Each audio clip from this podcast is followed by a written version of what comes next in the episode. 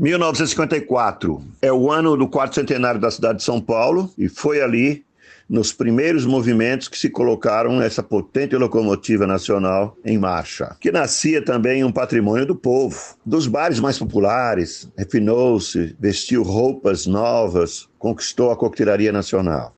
Mas o drink da vez não se contenta. Ele quer é conquistar o mundo. E esse episódio entra para a história dos que um dia colaboraram para o seu reconhecimento internacional. É um drink de todos nós, que acolhe de braços abertos a tudo e a todos, como naturalmente o ser brasileiro.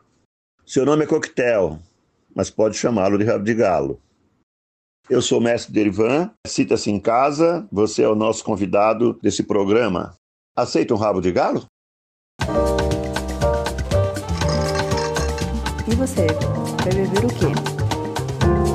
Começa agora Barman das Horas Vagas. Cultura alcoólica para amadores.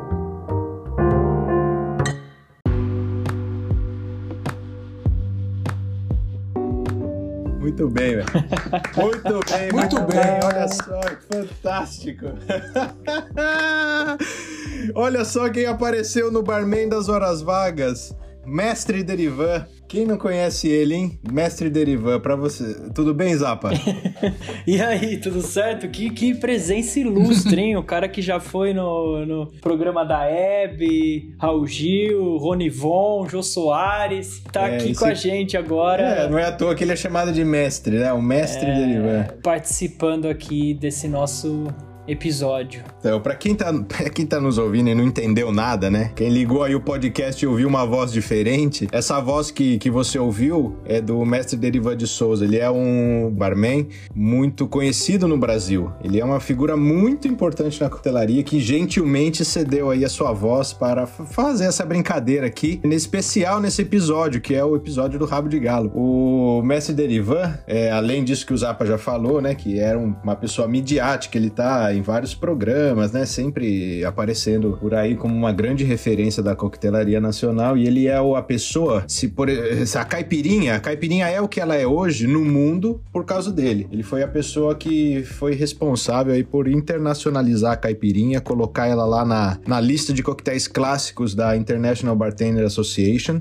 E hoje, agora, ele tá com esse projeto de colocar o rabo de galo como sendo o segundo coquetel brasileiro nesta lista aí. E esse episódio aqui vai, a gente vai falar do rabo de galo. Por isso que a gente chamou o Derivan e ele prontamente nos respondeu e topou fazer essa participação, essa ponta aqui, essa colaboração. E além desse áudio que ele mandou para nós do início do programa. No final do programa, nós vamos deixar a mensagem dele aqui para você que ouve sempre o Barman das Horas Vagas. Zapa! É isso, eu acho que também, da mesma forma que a caipirinha é mundialmente conhecida, aqui no Brasil também é um drink muito comum, muito conhecido. Até por isso, quando a gente começou a ver qual drink do Brasil a gente vai pôr, a gente acabou pondo o rabo de galo, deixa a caipirinha, que todo mundo já sabe, já conhece. É isso né? aí mesmo, é porque da caipirinha tem nem mais o que falar, né? Quase tudo. Já é um, um velho amigo de todos aí na, nas nossas comemorações. Mas nós, é, além do Derivan, nós temos outra pessoa aqui com a gente. Outro hoje. mestre. Tem outro mestre aqui. Lembra que uns dois episódios atrás eu falei, né? Que ele precisava. Tá, a gente tava sentindo saudade dele, que ele precisava vir aqui com a gente. E seja bem-vindo, Ale! Ale tá aqui com a gente hoje. Obrigado! Pelo meu aplauso. Oh, valeu, valeu. Também. É uma.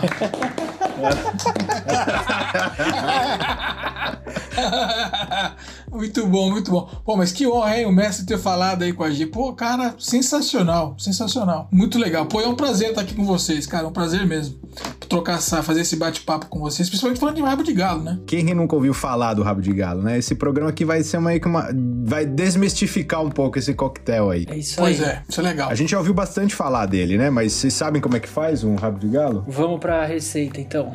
Esse é o momento. Então, Aqui o que eu vou fazer é passar uma receita simples e uma receita um pouquinho mais é, elaborada do rabo de galo. Rabo de galo ele é um coquetel que ele foi servido muitos anos como um shot. Para preparar, digamos aí, o rabo de galo original, começar é, os ingredientes, né? É, aliás, esse, essa, essa receita é tão simples que os ingredientes já, já é o preparo, né? Então você coloca num copo ali uma dose de vermute vermelho doce e duas doses de cachaça. Acabou, pronto. Tá feito. Tá feito, né? Nessa proporção, dois para um. Esse aí é o rabo de galo que você pode pedir aí em qualquer bar, em botecos e tudo mais. Recentemente a gente foi incluído aí numa lista de atividades, de novidades, de coisa que, que os bartenders estão fazendo aqui na atualidade. E o nosso podcast foi brindado aí com uma aparição nesse guia do Default Guide Brasil. Então, para como agradecimento essa menção ao nosso podcast, eu vou deixar aqui a receita que está lá de rabo de galo no site do DeForce Guide Brasil. E a receita que eu vou passar é uma adaptação dessa receita que está lá no deforceguide.com, feita pelo Fábio Lapetra. Então vamos dar o crédito para ele, né? Fábio Lapetra. 50 ml de cachaça, 15 ml de vermute vermelho doce, 15 ml de cinar e um traço de bitter de laranja. E a forma de preparo desse rabo de galo, você vai colocar todos os ingredientes, num, pode ser no mix inglês, com gelo, você é, gela né, essa bebida e coloca depois ela num copo de uísque com gelo e decora com uma casquinha de, de limão siciliano. Casca de limão. Pô, ficou mais chique essa receita aí. Tem até gelo. A do bar você toma a temperatura ambiente. é, porque é isso que tá acontecendo com o rabo de galo. Com essa promoção aí que o mestre Derivan tá fazendo, o rabo de galo, é aquilo que ele falou no texto de abertura, né? Tá ganhando roupas novas. Uhum. Então ele tá se refinando e é disso que a gente vai falar aqui nesse programa. Legal.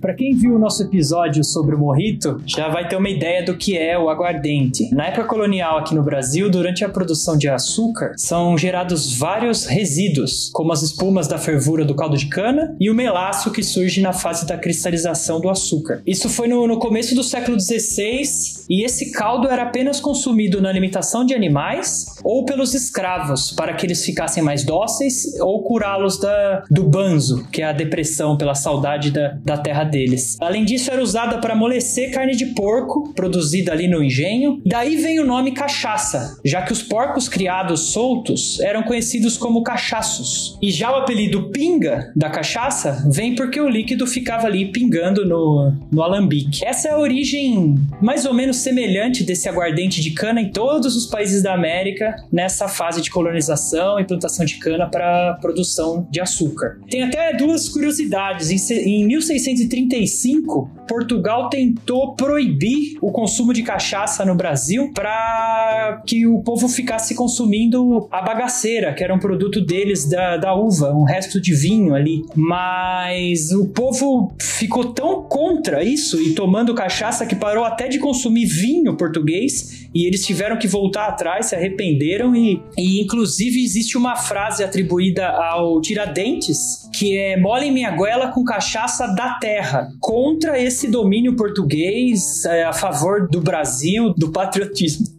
pulando para a história do rabo de galo, realmente, é uma bebida ligada intimamente à chegada da fábrica da Cinzano ao estado de São Paulo nos anos 50. Cinzano é uma fábrica de bebidas italiana fundada em Torino, 1757, por dois irmãos, Stefano e Giacomo, como inicialmente uma confeitaria. E a família também tinha plantação de uva na região, então virou uma das fornecedoras oficiais da corte italiana de espumantes. Eles tinham aquele selo de uma empresa que fornecia para a corte italiana, né? Além de bolos doces e espumantes, eles começaram a fazer experiências com infusão de ervas, fortificação desse vinho que eles tinham e aos poucos criaram sua própria fórmula de vermute. Em 868 eles ganharam um novo selo e passaram a ser também um dos fornecedores oficiais de vermute para a corte italiana. É, então o vermute ele é esse ingrediente que a gente tem usado praticamente em todos os episódios aqui e que muita gente conhece, todo mundo já viu isso antes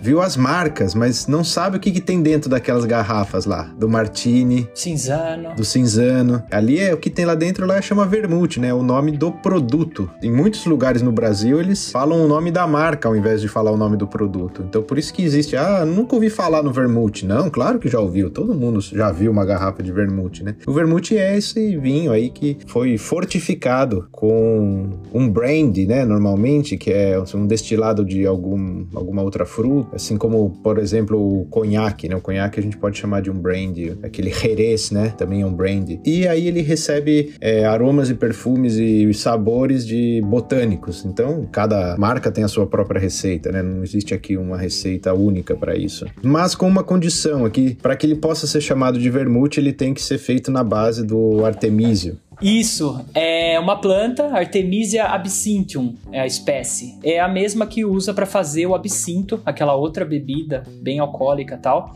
É conhecida também como losna e tem esse gosto característico aí de anis, talvez, meio amargo. O vermute tem são vários tipos, né? Você tem aí desde o tradicional bianco, né? E o seco, aí tem o vermelho doce, aí depois tem agora rosé, tem vários outros outros, né? Que a partir do vinho, da base do vinho, você consegue também um tipo diferente do vermute.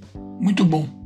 Então, a Cinzano chegou aqui e achou que ia servir vermute principalmente para os imigrantes italianos que moravam em São Paulo nessa época. Se você olhar a data, vai ver que a gente já está na segunda geração de italianos no Brasil. Talvez essa lembrança da terra que eles achavam que iam encontrar facilmente se perdeu eles acabaram descobrindo que os paulistanos tinham um apreço já pela cachaça, bebida local. Existia até um ritual de encher o copo, encostado ali no balcão do boteco, deixar cair um gole no chão pro santo, depois vira a bebida toda, bate o copo no balcão muitas vezes já pedindo a próxima dose. e, e aí, novamente, a gente vê um grande golpe de marketing. Esses italianos são bons nisso, né? Lá no Martini, Campari, agora Cinzano, três empresas diferentes de bebida, cada uma com seu estilo, mas que acabou impulsionando o surgimento de um drink para alavancar a venda da sua bebida. A Cinzano resolveu estimular a mistura do vermute que eles tinham com a cachaça que o brasileiro estava acostumado. E eles fizeram isso criando um copo exclusivo, especial para isso, que vinha já com uma linha de marcação. Até aqui você põe o vermute, daqui para cima enche de cachaça. completa com a cachaça. E é isso. É, que isso é legal ver como o mercado começa a girar em torno, né, disso aí. Esse, esse, esse olho para enxergar as, as, oportunidades, né? Ela não é, não é ali tão óbvia, né? Mas ela sempre tá lá. É, até o fundo do copo eles fizeram um pouco mais grosso para aguentar a batida que, que, o, que o brasileiro dá no balcão depois de, de virar cada gole. Essa criação que eles fizeram foi batizada de coquetel, mas não pegou muito bem, né? Uma palavra inglesa ali. E então eles simplesmente traduziram para o português e virou rabo de galo. Isso foi sensacional, né? Sensacional, muito bem. Depois, saindo de São Paulo, o rabo de galho se espalhou para o resto do país e ganhou até algumas características próprias de cada região. No Rio de Janeiro é conhecido como traçado, em Minas Gerais é feito com sinar, aquela mesma bebida que está descrita na receita do Diffords, que a gente passou. E só para explicar rapidamente, Sinar é um digestivo italiano também, uma outra, uma outra empresa, criado em 52 por Angelo Dalle Mole e é feito com alcachofra. E a alcachofra tá desenhada no rótulo dele. Nossa, eu nunca me liguei nisso. É muito, é muito bonito esse rótulo. Esse rótulo parece até um... Parece pop art, né? Ele é um é, vermelho com isso verde. Isso que eu ia falar, parece até uma, uma, uma, obra assim daquela de, de pop art lá. Saída de uma, de uma história em quadrinho, assim. Aquela alcachofra sofra, né? É que a gente nem se liga no que que tá lá, né? Nunca reparou naquilo, mas... É, tá muito mal desenhada, porque eu nunca associei com alcachofra. eu também nunca. Não, também mas nunca. é, mas... Mas é, depois que você olha direitinho, é, você fala, é uma cachofra. Como ele é mais um, um licor do que o vermute, hoje em dia esse drink feito com sinar está sendo chamado de rabo de galinha, ao invés de rabo de galo, para ficar dois drinks diferentes.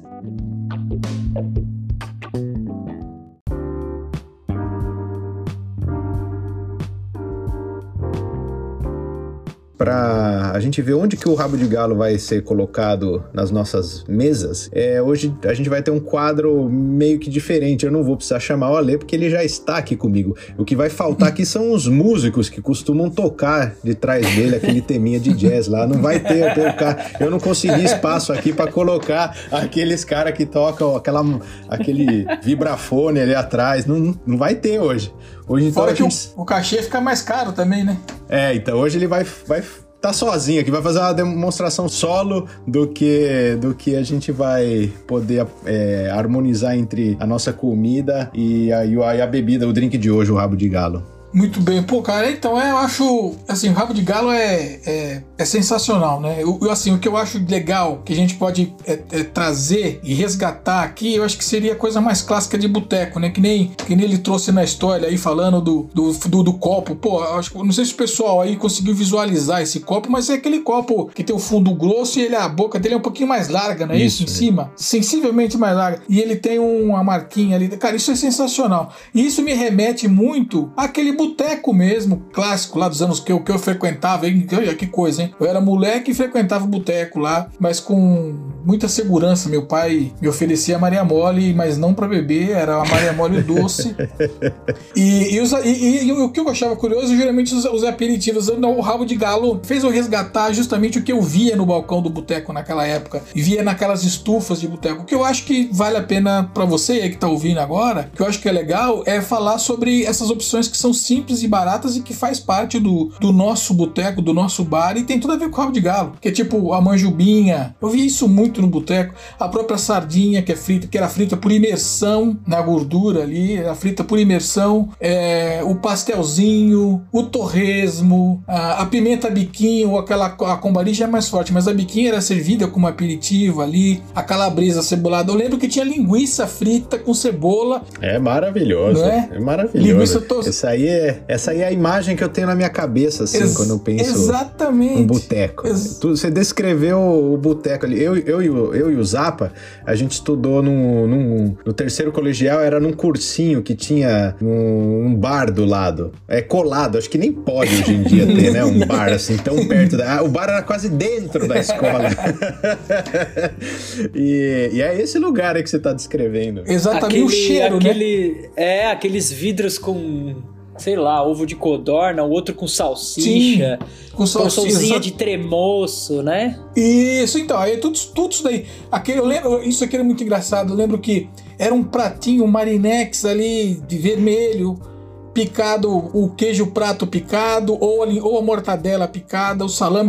E era tudo orégano e não tinha fatia. O cara cortava ali no balcão na mesa de. Na, ele cortava ali, fatiava o salame ah. ali na hora, ali colocava. Então era fatia sem precisão, uma mais grossa, uma mais fina. Tinha o amendoim, as azeitonas, ovo falou, ovo de codorna, cebola, o tremoço, enfim, tem uma infinidade que eu acho que vale a pena resgatar e tem tudo a ver com rabo de galo. É, e, e, tem os pratos também, né, que tinha nesses botecos, que eu lembro que era o caldo de piranha, é, o caldo de mocotó, que é aquele de grudar o papel na boca, né, que você passa e gruda o papel todo na boca. O, o que mais que eu lembro do... Bom, enfim, a própria feijoada, né, que é o prato de boteco também, no sabadão. Mas dentro do dessa coisa do, do, dos clássicos que a gente tem, ou seja, essa infinidade de coisas que a gente falou aqui, que faz parte ali do, do, do desse universo do boteco clássico, seguindo esse, esse mesmo caminho do rabo de galo, com essa roupa, nova roupa, a gente tem aí os pratos que podem ser também apresentados com uma nova roupagem, aí, né, uma nova roupa. Então você pode fazer. Aí, o que, que eu vou fazer? Acho que diferente que eu tomo, tô junto com vocês aqui hoje, eu não vou dar a receita. Então, acho que a receita, eu vou deixar duas receitas lá no site é, além dessa lista de opções que a gente, pra gente não esquecer de coisas que a gente pode fazer, eu vou tipo, servir junto com o rabo de galo. Eu vou deixar algumas opções que são clássicas e outras opções que são mais a que acompanham, que seguem esse caminho de uma nova roupagem para seguir de mão dada com o rabo de galo, bem apresentado, né? Na hora de, de acompanhar ali na mesa, né? Para quem ainda não conhece, não sabe, qual que é o endereço do nosso site? barmendashoravegas.com Muito bem. Não precisa nem colocar o www, barmendashorasvagas.com.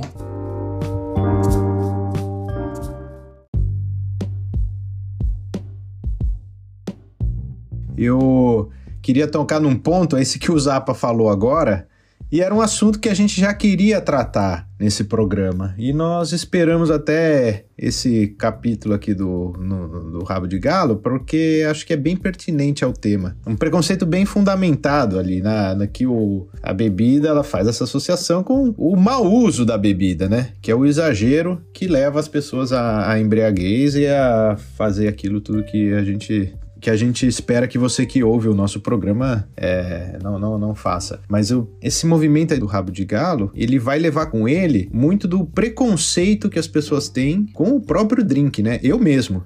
Rabo de galo, assim, a minha vida inteira, o que eu escutei, rabo de galo, na minha cabeça vinha imediatamente a imagem de, de uma pessoa é, bêbada. Vinha imediatamente, é pinguço. Total, pinguço né? total. Rabo de, rabo de galo, rabo de galo, pinguço. Pinguço. É isso que é o rabo de galo. E na verdade isso é uma bobagem, né? Porque a bebida em si mesma ela não faz nada. Quem faz são as- é a pessoa que bebe. Exatamente. Não é a bebida. Exatamente. Exatamente. E eu queria ver então, eu escutar um pouco a, a visão de vocês sobre esse tema aí, sobre a embriaguez. É, eu acho que tem uma questão grande também nesse assunto, nesse universo que a gente tá passando de drinks, que tem a ver com a potência do destilado, né? Alguém que tá acostumado a tomar uma cervejinha de vez em quando, uma, duas, três, depende da situação, de repente vai tomar aí um drink, vai fazer um Negroni, um outro drink, e vai tomar como se fosse uma cerveja, vai ter um baque aí, né? Vai perder o controle, realmente. É mais ou menos isso que você tá falando aí, Romano. E uma outra questão que ajuda esse de associar o rabo de galo a bêbados de boteco também é o preço muito barato, né? A cachaça é uma bebida muito barata, misturada com o cinzano e o cara beber um shot, marca até na conta ali às vezes, né? Volta do trabalho. Deixa pendurado. É, deixa pendurado ali. e- Então, assim, apesar de ter um preconceito, como você falou, também tem motivos pra estar associado a bêbado de balcão de bar e, e tudo mais, né? Eu acho que tem a ver, assim, com saber beber, saber se controlar, né? Mas nem porque você bebe um rabo de galo, você é um bêbado, ou uma caipirinha, ou qualquer que seja a, a bebida, né? É, então, um assunto que a gente sempre toca aqui, e nem tem como ser diferente, né? ela faz parte da história aí do- dos coquetéis, é a lei seca, né? Então, a lei seca, ela. É, eu não tô nem aqui entrando no mérito, né? É, São questões aqui objetivas que eu quero colocar, que é a visão sobre aquilo que seria uma divisão entre impuro e puro, né? Isso aí vem muito do pensamento protestante que era ali o que vi- estava vigente ali, né, no- nos Estados Unidos, que colocava uma interpretação sobre o álcool como sendo até às vezes uma bebida demoníaca, né? Enquanto a visão católica, né, que é ali do, do- dos imigrantes alemães que estavam nos Estados Unidos, é, até dos, dos católicos italianos, é, embora até muitos alemães protestantes, mas eles não tinham a mesmo, o mesmo tipo de juízo sobre, sobre o álcool, né? Não, até no sentido baseado em que na, na tradição ali judaica você tem essa coisa muito forte, né, dos alimentos puros, dos alimentos impuros. A visão católica, ela é, é até baseada num, num fato ali que acontece quando São Pedro ali tem um- um- uma visão que que para ele, ele ele consegue entender que o que é puro impuro não é aquilo que você faz de fora para dentro, mas sim a raiz de toda a impureza, ela tá dentro do, do coração do homem, tá na intenção, né, tá? Então isso que é, o problema não é beber, o problema é por que você está bebendo, né? Isso aí que vai qualificar a sua experiência com a bebida. Então, cara, acho que eu tô com vocês. Eu- a, a, a bebida, assim, a bebida tem que ser. Acho que assim como bebida e a comida, você precisa de ter temperança, né? Mas eu acho que é, exagerar nos dois a gente sempre vai ter problema.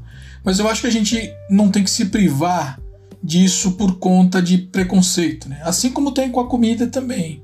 Né? As pessoas acabam se privando de comer coisas boas porque, sei lá, tem um alto teor calórico ou um alto teor glicêmico e assim por diante. Eu acho que é, tudo que se come com temperança você pode comer bem e beber igual, cara. Acho que não muda nada. É, é, é, e para mim também, isso é muito. Se eu for resgatar aqui na minha memória, de fato o rabo de galo tá associado com, com, com pinguço, né? Com bêbado. Mas isso é, acho que tá dentro de um contexto que não tem nada a ver com o que a gente discute aqui nesse programa. Que acho que é, é, um, é um outra. É dentro de um outro universo, de um outro comportamento, né? Que, que foge da temperança e foge do, do, do- do controle e tal. Então acho que é, que é isso. Acho que comer e beber é, é, é importante com temperança, né? Vai mudar, eu acho também, né? Porque agora que ele vai, tenho certeza que o Rabo de Galo vai assumir esse espaço, vai ocupar esse espaço que ele é por direito, certamente ele vai perder essa, essa conotação pejorativa que ele tinha. É, eu acho que assim, pelo menos na minha, na minha visão, na minha experiência, no meu, no meu histórico ali, né?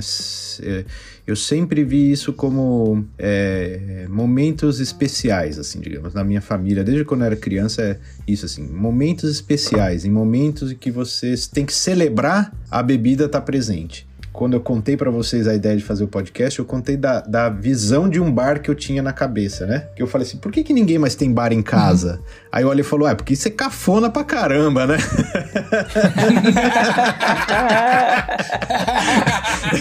Depois eu vi aquele bar dos anos 80, aquele móvel é, pesado, mogno, né? É... Ou aquele carrinho que tinha nas casas, né? Um carrinho Também. assim de mogno, cheio de garrafa uns copos de cristal, o né? O tio já vinha empurrando aquilo e já encheu o caneco. Já. É, então eu pensava assim, pô.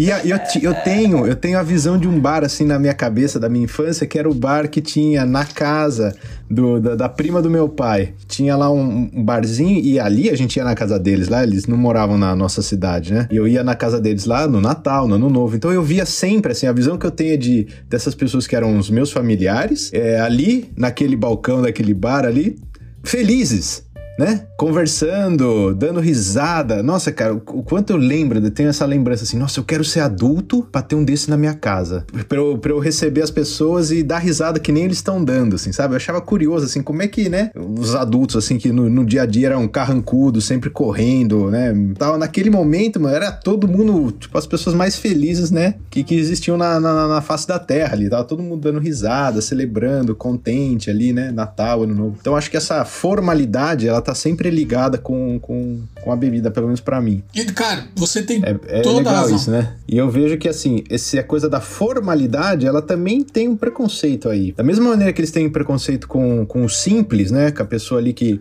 bebe o seu rabo de galo ali na, no balcão, joga um pouquinho pro santo e bate o copo na, na mesa ali. Tem muito preconceito também com o outro lado da moeda, que é essa coisa mais refinada, que é um preconceito de quem tem grana, preconceito com, com com, a formalidade. Eu acho que o Brasil é um país muito informal, numa maneira geral, assim. E a formalidade é importante para você justamente marcar esses grandes acontecimentos, né? Você diferencia é, um dia a dia normal do momento especial, né? É uma coisa até pedagógica, né? Para você ensinar ali é, o valor do que aquilo tem pra é, você. acho que é isso que você falou. Uma reunião de Natal, Páscoa, Dia das Mães com a família vai ser algo um pouco mais formal, um pouco mais. um outro nível do que simplesmente falar, viu? Vem aqui em casa sábado, a gente vai fazer um churrasco. Ah, é? Vou, né? Tem esse. Ah, é. É. Total. E, e, é legal que você me, me, você falando isso, Romano, me trouxe um momento importante da minha vida de comemoração, mas que teve uma, um desfecho até engraçado. É, a gente, eu fui comemorar uma, uma mudança importante na minha vida com uma, eu tava com uma garrafa de rum cubana, e tô falando de rabo de galo, vocês falam de morrito no, no episódio passado, mas só pra gente, só pra ver a importância da bebida, né? Da, do quanto ela, ela tem importância, tem relevância na hora de comemorar alguma coisa, né? Eu lembro que eu abri aquela garrafa de rum naquele dia, era um rum cubano, e eu peguei um charuto para comemorar. E eu tava no uhum. eu tava no vigésimo andar com um copo de rum e o charuto aceso, eu dei um gole no rum. Quando eu fui pegar o charuto, ele caiu do vigésimo andar lá embaixo. Aí eu não consegui nem, não consegui nem, nem baforar o charuto. Meu colega olhou pra mim, ele riu muito, né? E ele falou: toma, toma outro charuto pra você. Mas, mas é, é, cara, acho que, que, que, a bebida ela tem essa, essa coisa, e isso que você falou é muito legal, né? Você olhar, você criança já olhou aquilo e já sentiu aquele aquele, aquele clima, né? Que ali rola uma confraternização em torno da bebida. Isso que é legal, isso, né? E com temperança, não tem bêbado na família, né? Então, e uma coisa que vai ajudar, uma coisa que vai colaborar, que vai é, incentivar que o rabo de galo, então, se apresente com uma outra, com uma outra cara, né? Se liberte desse preconceito aí, é justamente o concurso de rabo de galo que o mestre Derivan tá levando à frente aí. Tem ali os participantes que trazem a sua versão própria do, do rabo de galo e a gente pode ver como de um, de um drink, né? Bem simples. Ele vira um coquetel super bonito, elegante, que ele pode ser degustado em todos os ambientes para onde ele por onde ele passa, né? Parabéns aí ao mestre Derivan que está fazendo esse, essa campanha aí quase como um, um bandeirante aí desbravando a, a, as terras aí para levar o para levar o rabo de galo aí para até onde ele conseguir chegar.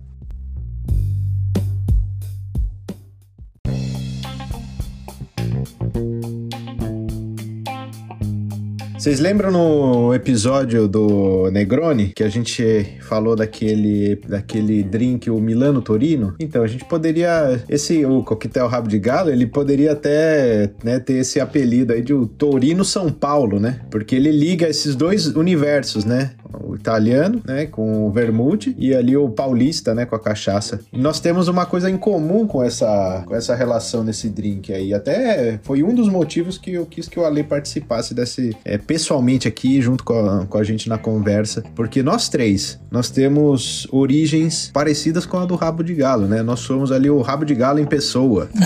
nós somos um pouco italiano. É verdade, é, é verdade. Né? Nós somos um pouco italiano e um pouco brasileiro, né? Todos nós aí teremos o sobrenome italiano. Nós estamos aqui pensando um pouco no, na nossa origem, no nossos antepassados nessa, nesse episódio aqui. Pois é, Romano, eu achei. É, pô, a gente resgatando aí tudo que foi dito, até da história aí, o, o, o Vermute servindo a corte na, na, é, é, na década, no século XVIII, né? O meu bisavô, meu, meu bisavô veio para nasceu em 1868. Uhum. Então, justamente na mesma, no mesmo ano em que a Cinzano definia sua fórmula, né? Pô, isso que mesmo. coincidência. É Exatamente, é em 1868. Então, e ele veio para cá depois, em 1895, um pouco depois, já estava um pouco mais velho, lógico. Em 1865. Aliás, 1865, em 1895 ele veio pro Brasil, veio ele, veio com a esposa, que ele era casado, e veio com uma filha de cinco meses só, cara. Isso que eu achava, achei um absurdo, né? Porque ele se sujeitou aí um uma viagem de mais de um mês num navio com uma criança de cinco meses, né? Puta negócio arriscado. E aí ele, enfim, ficou, ficou na hospedaria lá um período e depois ele foi pro, pro interior de São Paulo, foi para Araraquara, em Santa Lúcia e ficou por lá. E o que eu resgato de memória dele, lógico, tem essa coisa do, das músicas e da bebida que meu avô contava também e tal. O, os meus avós tinham uma hospedaria aqui em Jundiaí. É, quem veio, na verdade, foi meu bisavô. Pra pedreira eles apareceram e depois meu, meu meu vô com, com, com as irmãs vieram para Jundiaí, aí ele casou com a minha avó, eles tinham uma hospedaria e eu lembro muito da, da, das comidas, não adianta, não tem como eu fugir do. Ela trabalhava pra igreja, fazia pastel, sempre tinha um pastelzinho sobrando ali para mim e pro meu irmão. Lógico que ela deixava de propósito, né? Hoje eu sei, não tava sobrando nada.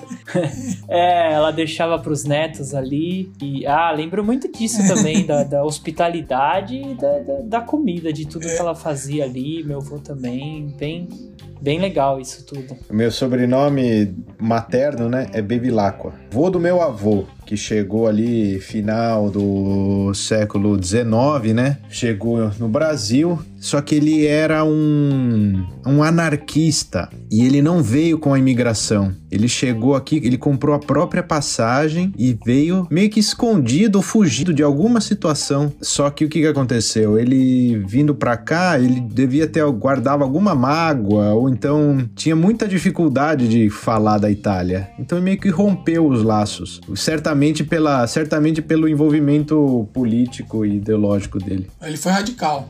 Foi ele radical. foi radical mesmo, foi radical. É. Ele era um ponto tão fora da curva mesmo, seu, seu bisavô. E sabe o que eu acho muito curioso nisso tudo, cara? Que assim, muitos, muitos italianos, eu digo isso por conta dos registros que eu pesquisei, eu fiz a genealogia, tudo, eu pesquisei da minha avó também. E o que eu percebi é que esses italianos que chegavam no começo, no finalzinho do século XIX aqui, no Brasil, eles tentavam ainda, de alguma maneira, encontrar-se com os seus grupos. Tanto que é, eu encontrei é, grupos grupos de famílias que eram de cidades completamente distantes, mais próximas ali do círculo do interior. E o que eu percebi é que, assim, é, essas, essas, essas famílias ainda conseguiam se casar com os italianos. O- esse meu esse meu trisavô aí, ele realmente fez, fez isso que o Ale falou. Ele foi pro interior, acho que foi para Descalvado, e lá ele fundou um clube de italianos. Minha avó ficava em Descalvado. Acho que provavelmente ele conhece. Aí, mano, eles se... Aí. certeza que eles se conheciam, É, cara. então, ele, ele fez, fundou um clube lá, um clube, e depois parece que eu não sei se foi lá, uma outra cidade do interior também, que ele teve que fugir. Ele tá era um ligado? cara, ele era um cara, sei lá, hein? É. Ele provocava mesmo. Ele pro... Sei lá? Ele pro- Ele, ele- era um cara em sei É, lá, mas hein? Não ele vou falar nada provocava, pra não te ofender. Eu acho que isso explica um pouco, né? Isso Eu explica muita sim. coisa, da... Isso explica mesmo. Tá no DNA, ele provoca, Então, cara. é.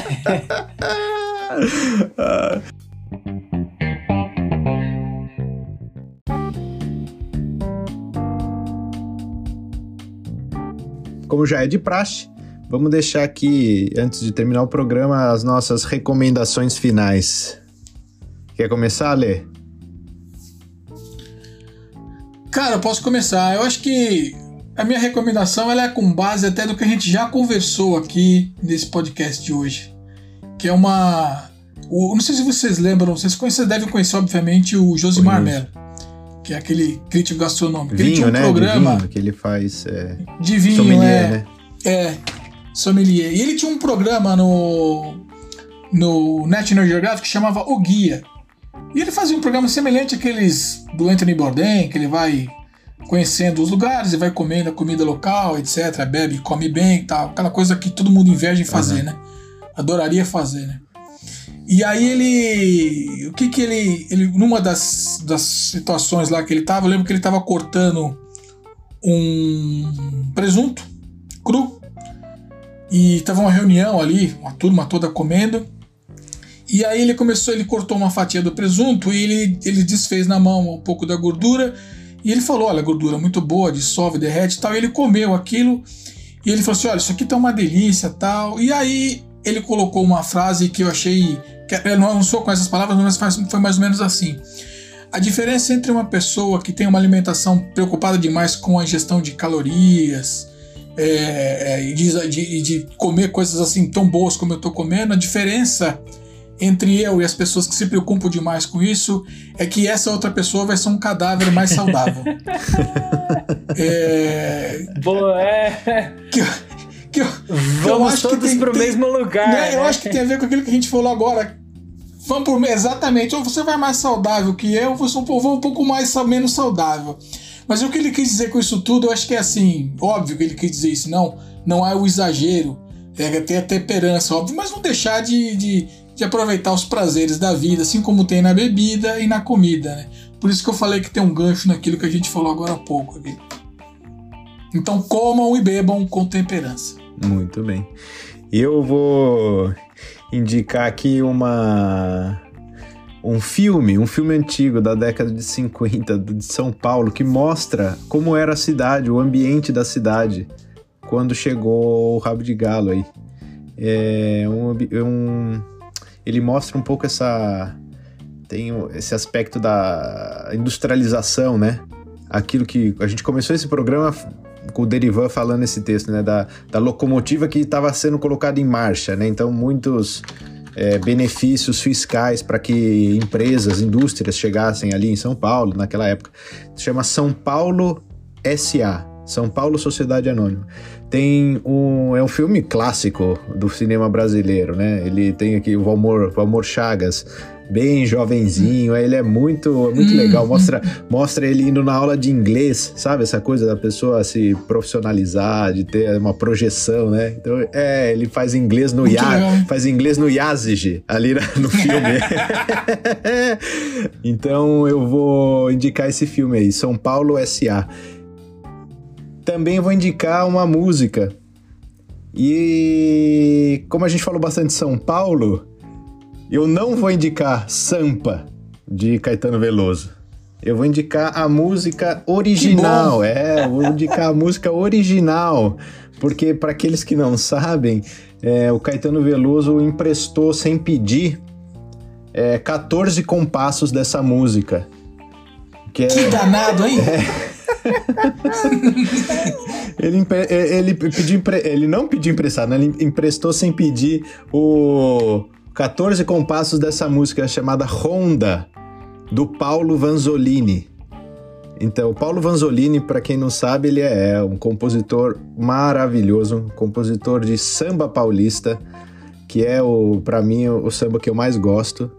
O chorinho, né? O samba, o samba paulistano, o samba paulista, ele é muito, muito. A Dona Irã Barbosa, né? Também poderia aqui indicar a Dona Irã Barbosa. Mas hoje eu vou de Paulo Vanzolini. Paulo Vanzolini, ele tem um conjunto de, de, de, de álbuns que é uma, uma coletânea chama Acerto de Contas que ele queria fazer o acerto de contas com a história musical dele. Então ali tá reunido os, ma os maiores é, sucessos dele ali, os, os, as melhores músicas e como que uma homenagem para o instrumentista. Ele falava assim que a música não é nada se não tem aquele cara que toca, né? Ele era o letrista, mas o, o, o acerto de conta que ele queria fazer era dar destaque para os instrumentistas, para os cantores e para para os músicos, né, que executam as obras dele. E é maravilhoso, maravilhoso. É uma obra de arte, é uma peça assim para todo mundo ter em casa e ouvir esse esse essa coleção aí. Chama Acerto de Contas de Paulo Vanzolini. Ele tem uma Mas esse acerto de Mas ele chegou a fazer um acerto de contas com o Caetano, não? Ele sempre falava, né? Porque o Caetano, o Caetano ele, ele falava que não, que era uma homenagem. Mas ele falava isso, mas ele nunca me pediu, ele nunca me informou que ele ia fazer essa homenagem, né? e ele não gostava muito. Ele, ele era muito afiado, cara, na língua. Se você pega aí, ele já é falecido, né? Você pega as entrevistas que ele deu naquele programa é, do Provocações, sabe? Do Abu Janra. Sim. Lá ele fala disso. Ele fala. Ele é muito afiado. Eu só vou dar aqui uma última, última coisa, aqui, um exemplo que ele falava sobre o povo, né? A gente falou do povo, da, da pinga, dos bares e tal. ele fala. É, essa, essa música mesmo, Ronda, ele fez é, quando ele dava. Quando ele fazia a ronda, que ele servia ao exército, servia a ronda, ele fazia a ronda no baixo meretriz. E a música é essa, a música é, né? Uma meretriz que procura ali o seu amante e tal. E você. E ele falava assim, ele traduziu muito bem essa cultura popular. Ele falava assim: o povo, o povo, eu, é, enquanto povo eu gosto, mas individualmente eu não gosto, não.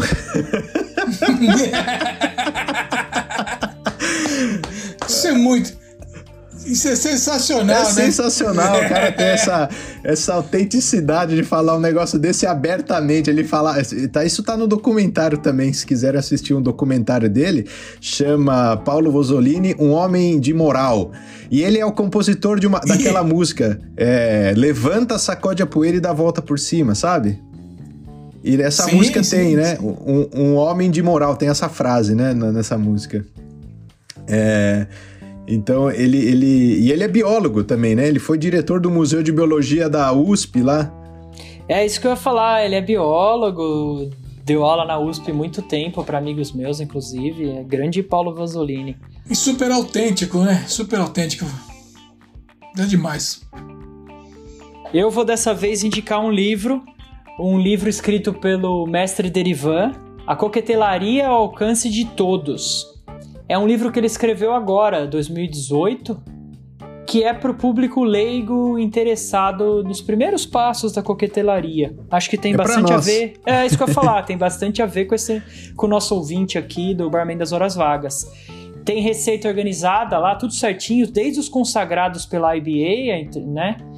Aos drinks aperitivos, refrescantes, tudo mais, as novidades. Não pode faltar ali a caipirinha, o rabo de galo o Bombeirinho, que é um outro drink com cachaça brasileiro muito famoso, que é com groselha.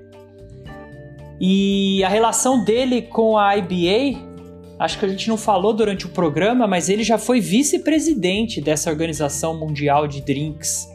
É um cara com certo gabarito para falar sobre drinks. É. E é isso. E olha que honra, quem quem vai fechar o nosso programa vai ser o próprio, né? O Derivan deixou a mensagem de despedida desse programa e assim a gente, a gente encerra esse, esse episódio número 5 do Barman das Horas Vagas. Muito obrigado a você que ouviu esse programa e fique aí com a mensagem do Derivan. Um abraço a você, Ale. Valeu, um abraço, obrigado. gente. Obrigado, Zapa. Um abraço. Valeu, tchau, até a próxima. Olá a todos, todos que até o momento estiveram ouvindo esse podcast sobre cultura brasileira na coquetelaria. Isso é muito bacana. Eu, go eu gostaria muito de que, após tudo isso, vocês molhassem as palavras, né? E apreciassem com bastante moderação um bom rabo de galo. Ele, ele acolhe, ele enturma e ele é a razão é, do nosso trabalho de divulgação desse maravilhoso coquetel brasileiro. Meu especial agradecimento ao Felipe, ao Gustavo, ao Alê, que fazem esse, essa, esse banho de cultura maravilhoso se tornar agradável, fácil, que é o barman das horas vagas. Grande abraço do mestre Derivan.